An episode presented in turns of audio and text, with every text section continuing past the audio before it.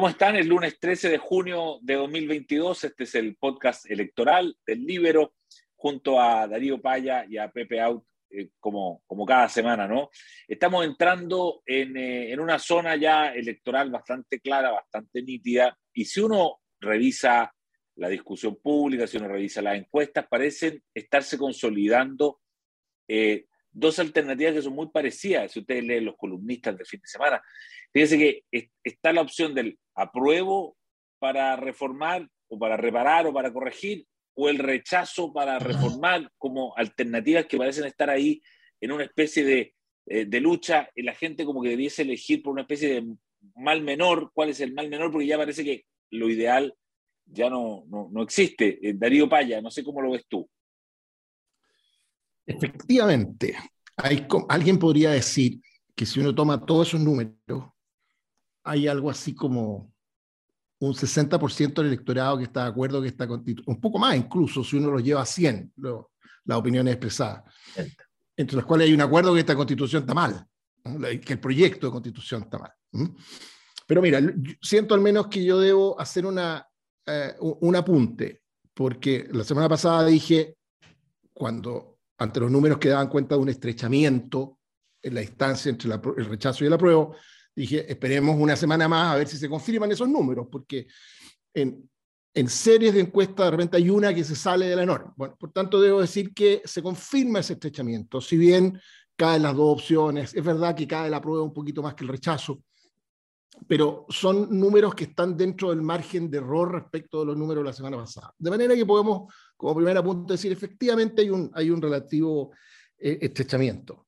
Pero hay una cosa interesante en relación a lo que tú eh, planteas, Eduardo, y es que si tú sumas la gente que dice, me gusta el proyecto de constitución tal cual está, con los que dicen, eh, prefiero aprobar para arreglarla después, los sumas y por otro lado sumas a los que te dicen, prefiero rechazar para arreglarla después, o, porque los hay también y no pocos, que te dicen, prefiero quedarme con la que tenemos hoy. Bueno, esos dos grupos, esas sumas de dos grupos, también están empatadas entre sí. Creo que son dos puntos de diferencia.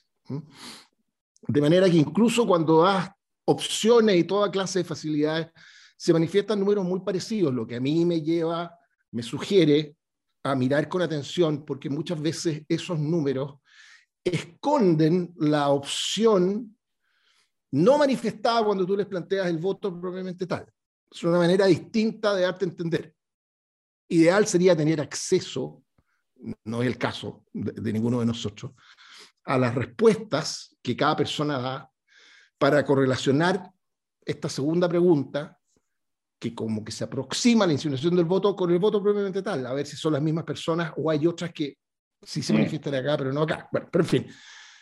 Pero eh, sobre el tema de fondo que tú planteas, yo creo que ahí probablemente esté planteado el dilema central, el desafío central electoral, comunicacional que tiene cada campaña de aquí al día del plebiscito, que es lograr simplificar una cantidad enorme de información gruesa en muchos temas distintos, en nociones muy gruesas y, muy sólidas y comunicables, porque las cosas que requieren de, demasiada explicación racional son difíciles de comunicar en pantalla. Y eso es particularmente difícil tratándose de un país como el nuestro, que tiene una capacidad infinita, incluso entre, sus élites informativas, de distraerse con cuestiones accesorias. Es temprano la semana pero, y en el día, pero a lo mejor ponemos francés, de distraernos con pelotudeces incluso que, que, no tienes que ver con lo que realmente... Te voy a poner un ejemplo de esto, para graficar lo que quiero decir respecto del proceso constitucional después. Twitter explotó todos estos días, preguntándose cómo es posible que el presidente no haya sabido que John Kerry este, era John Kerry el que estaba sentado en la punta de la mesa, que si lo conocía, que si no lo conocía, qué edad tenía eh, el presidente Boric cuando Kerry fue candidato a la presidencia en 2004, que estaba en el colegio. Eso es completamente secundario en lo que dijo el presidente lo grave es que no se acordaba, porque no, no resulta concebible que no haya sabido, tampoco muy explicable cómo se olvidó, que Estados Unidos era uno de los países que promovían la misma eh, iniciativa en materia de, océanos que había mm. promovido con como la gran estrella, digamos. ¿ah? Claro, eh, pero los firmantes del proyecto. No haber sabido que Estados Unidos era uno de los ocho y haber hecho un punto político, no puede ser que no estén, ya verlo. A mi juicio es demasiado más importante eso que la anécdota de si lo conoció, si lo vio, si supo que entró. Nos distraemos con cuestiones secundarias. ¿Por qué digo esto? Porque aquí hay gente que dice, apruebo para reformar. Incluso vi a un constitucionalista, que por tanto uno debiera suponer que ha leído todos estos textos, una, eh, una entrevista el viernes. Y a mi juicio eso es incomprensible. Mira, hay una norma en el texto que dice, y discúlpenme la necesaria puntualización jurídica, porque, porque sustantivamente lo que dice es que para hacerle cualquier modificación a esta nueva constitución el día de mañana se va a requerir consentimiento de los pueblos indígenas.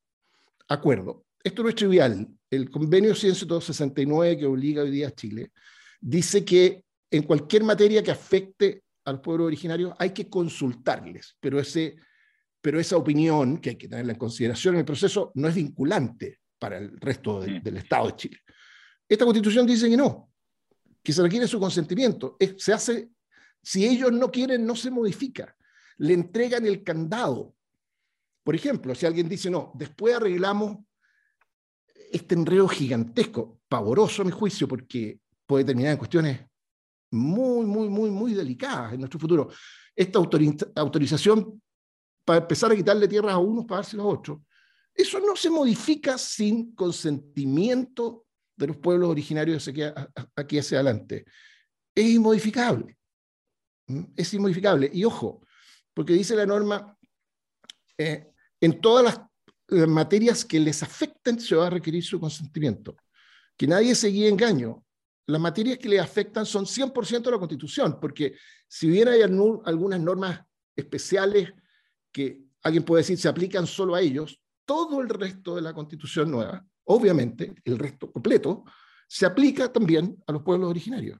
De manera que este candado lo tienen respecto del 100%. ¿Mm? ¿Alguien, podría decir, y con esto termino, que las fuerzas políticas organizadas detrás de los escaños reservados, con la representatividad que no tienen, etcétera, etcétera, tienen el candado absoluto que hace imposible esta noción de que la apruebo ahora porque la voy a arreglar después. A mí lo que me angustia, y con esto termino, es que esta sea una cuestión completamente ausente del debate. Se ha planteado, lo he visto en algunos diarios, pero pasa de largo e incluso constitucionalistas se dan el lujo de dar entrevistas enteras fundadas en esta noción. A uno casi le queda la impresión de que no ha leído el proyecto de constitución, para decir una cosa así. TV out. Bueno, algunos identificaron, algunos identificaron ese problema y se especuló que se iba a arreglar en la comisión de armonización o de los transitorios y parece que, por supuesto, eh, fue imposible hacerlo.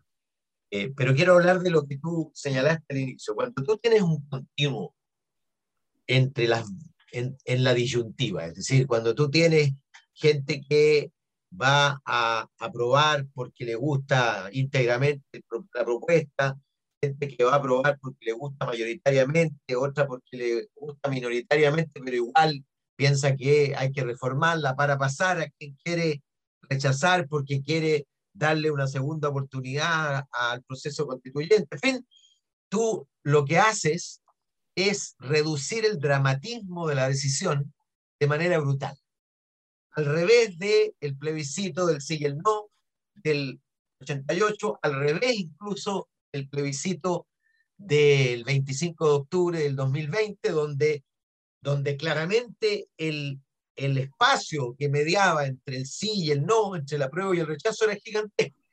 Iniciabas un proceso constituyente o lo cancelabas, o le dabas ocho años más a Pinochet en el gobierno o, pasabas a una elección popular. Es decir, la disyuntiva era dramática. Y lo que hace, lo que se ha ido configurando es una elección que tiene un continuo y que hay una oscilación posible de un lado a otro gigantesca. Y eso es lo que marca, a mi juicio, la incertidumbre y eso es lo que define la relevancia que va a tener la campaña. porque cosas como la que dice Darío, por ejemplo, obviamente son muy relevantes a la hora de tomar la resolución de aprobar para reformar, por ejemplo. ¿ah? O otros pueden decir que eh, hay datos muy relevantes para tomar la decisión de rechazar para continuar el proceso constituyente. ¿ah? ¿Cuán asegurado está ese camino? ¿Cuán bloqueado está este otro? Son cuestiones que van a ser objeto de la, de la campaña yo diría que elementos decisivos. Pero mi comentario es que eh, esta, esta historia de que tú tengas un continuo entre dos opciones es muy nuevo, es muy inédito. No había un continuo entre las opciones de Boric y Cast. No había un continuo entre el apruebo o rechazo del plebiscito constituyente. No había un continuo entre el sí y el no del el 88. Bueno, ahora hay un continuo. Y hay un espacio ahí y hay una franja no menor que puede caer acá o puede caer allá. Y eso hace eh, a la incertidumbre y al estrechamiento, porque Darío tiene razón, eh, incluso las encuestas, las encuestas todavía dan todas ganadoras al rechazo. Algunas lo dan por una, qué sé yo, acaba de salir el track quincenal de Pulso Ciudadano, de Activa Research, y todavía da, si uno descuenta los que no saben, no responden, 58-42, o sea, amplio, pero es más estrecho de lo que daba la quincena pasada. Y lo que importa es eso, es decir, hay evidentemente una tendencia al estrechamiento de la distancia entre ambas opciones y por lo tanto un aumento de la incertidumbre. Claro. En todo caso, eh, perdón, sí. eh, eh, porque lo conversamos aquí hace varias semanas. Em, efectivamente se ha producido eh, ese, en esa época lo anunciamos como una posibilidad. Hoy día es un dato y lo acaba de subrayar eh, Pepe, se ha desdramatizado completamente la opción rechazo con tanta fuerza que yo creo que viendo los movimientos políticos que eso estaba generando, en gente que a priori se suponía que iban a votar a, prueba y surge en amarillo y otras expresiones de la centroizquierda manifestando toda clase de dudas, es que la campaña del apruebo hace un acomodo, reconoce que está mal esto y dice, apruebo para reformarla después. O sea, en ese sentido, eh, hay un, estratégicamente un punto muy importante desde la perspectiva del, del rechazo. Es la desdramatización y la discusión de si se reforma ahora o después es sobre un supuesto común, de que el texto es malo. Eso no es trivial. Creo que el ajuste que ha hecho el, el, el apruebo es probablemente el, es lógico pero incompleto, porque mm están consiguiendo que es malo. Eso te genera una dinámica de discusión eh, en que, bueno, obliga a discutir los defectos, de cuán graves son y si se pueden arreglar o no.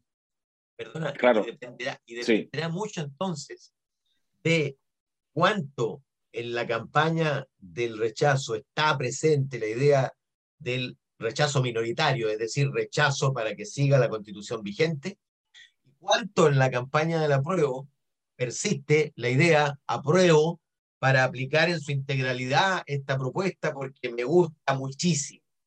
Y bueno, uno ve ahí ya la tensión entre las declaraciones del Partido Comunista y las declaraciones de la presidenta del PPD, que dice, o la del PS, que, que dice, yo apruebo porque dice Estado eh, social y democrático de derecho, aunque lo demás no me guste, yo apruebo porque eso me es suficiente. ¿Ah? Eso versus versus quienes van a naturalmente eh, poner por delante las cuestiones claves, que la plurinacionalidad, los sistemas paralelos de justicia, la eliminación del Senado, etcétera, etcétera. ¿Cuánto de eso va a estar en ambas campañas? Eso va a ser determinante.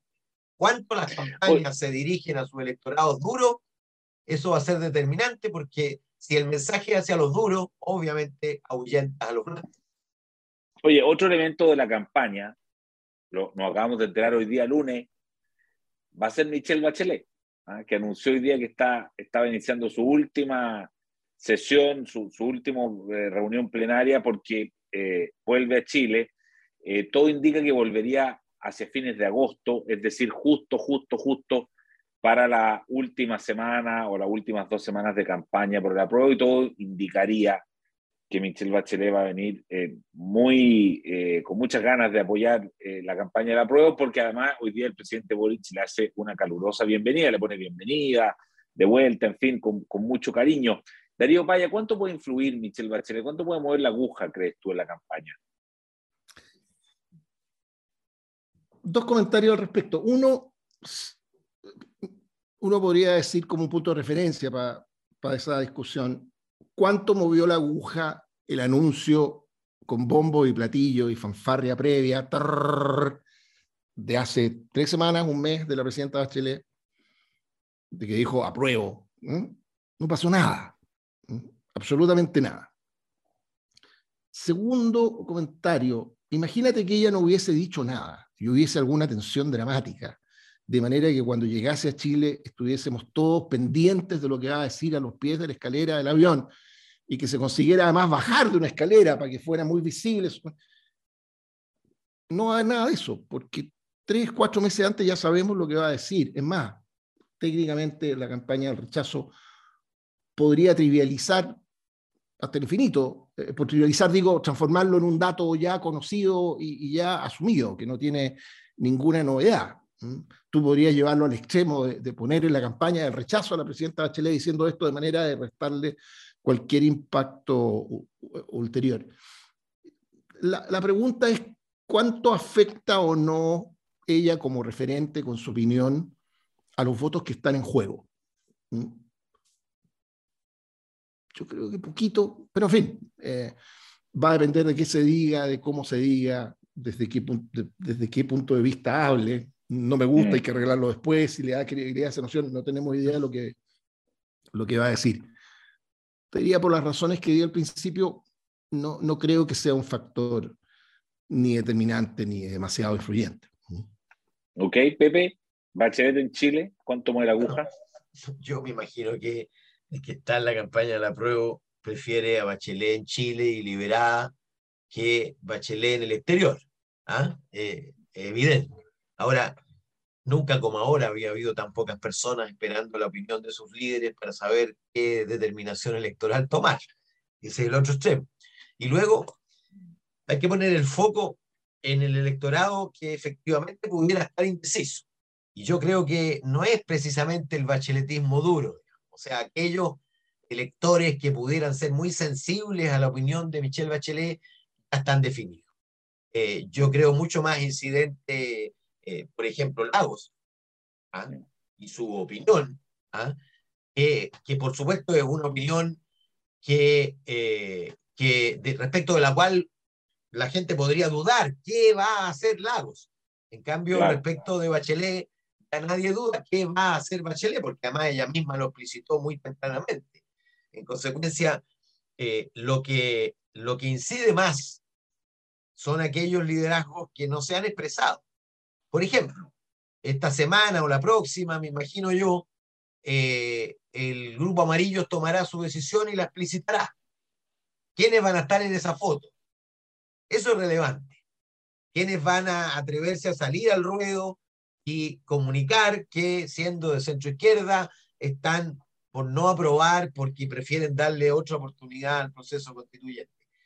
Esas cuestiones son, creo yo, más relevantes eh, aunque tengan menos altisonancia, por supuesto, pero son más relevantes, ¿sabes por qué?